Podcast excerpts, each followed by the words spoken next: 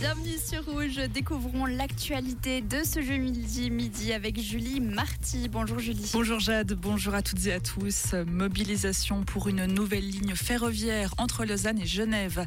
Les associations patronales vaudoises et genevoises se mobilisent. Elles estiment que les nouveaux investissements annoncés par le Conseil fédéral sont insuffisants au regard des besoins actuels. Il avait annoncé en août dernier la réalisation d'un nouveau tronçon ferroviaire entre Morges et Perrois.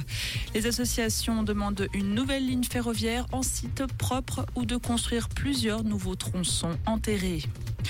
À Genève, le foyer pour requérants mineurs de l'Étoile va fermer à la fin du mois.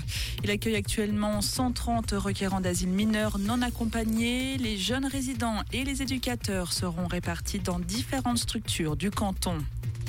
Forte baisse de la natalité en Suisse l'année dernière.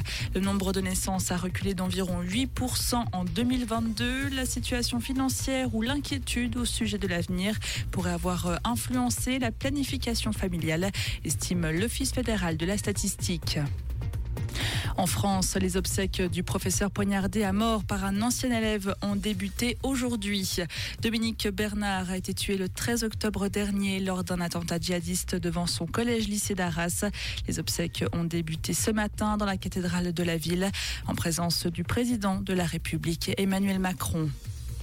L'Égypte a annoncé le passage durable de l'aide humanitaire vers la bande de Gaza. Hier, Israël avait donné son feu vert à cette ouverture. L'aide humanitaire pourra être acheminée depuis l'Égypte vers l'enclave de Gaza. Des milliers de personnes ont par ailleurs manifesté à Amman, Tunis, Beyrouth ou encore à Damas pour exprimer leur indignation après la frappe meurtrière contre un hôpital de Gaza. Lors de sa visite en Israël, Joe Biden, le président américain, a estimé que l'État hébreu n'était pas responsable de cette frappe. Merci Julie, on te retrouve à 17h pour un nouveau point sur l'actualité. Comprendre ce qui se passe en Suisse romande et dans le monde, c'est aussi sur Rouge. Une journée couverte nous attend, on peut le voir en ce moment, il y a pas mal de nuages et ça ne devrait pas aller en s'arrangeant. Quelques averses passagères devraient revenir en soirée, puis un vent également assez fort dans la région du Nord Vaudois. Ça devrait atteindre les 60 km/h de vent aujourd'hui, une journée donc humide qui nous attend, avec des températures pas si froides que ça, 16 degrés dans la région de Genève, du côté de Bière ainsi qu'à la Chaux-de-Fonds, on attend 14 degrés au meilleur de la journée. Pour Lausanne et Blonay, ce sera 15 degrés, 15 degrés également à Yverdon et à Bulle.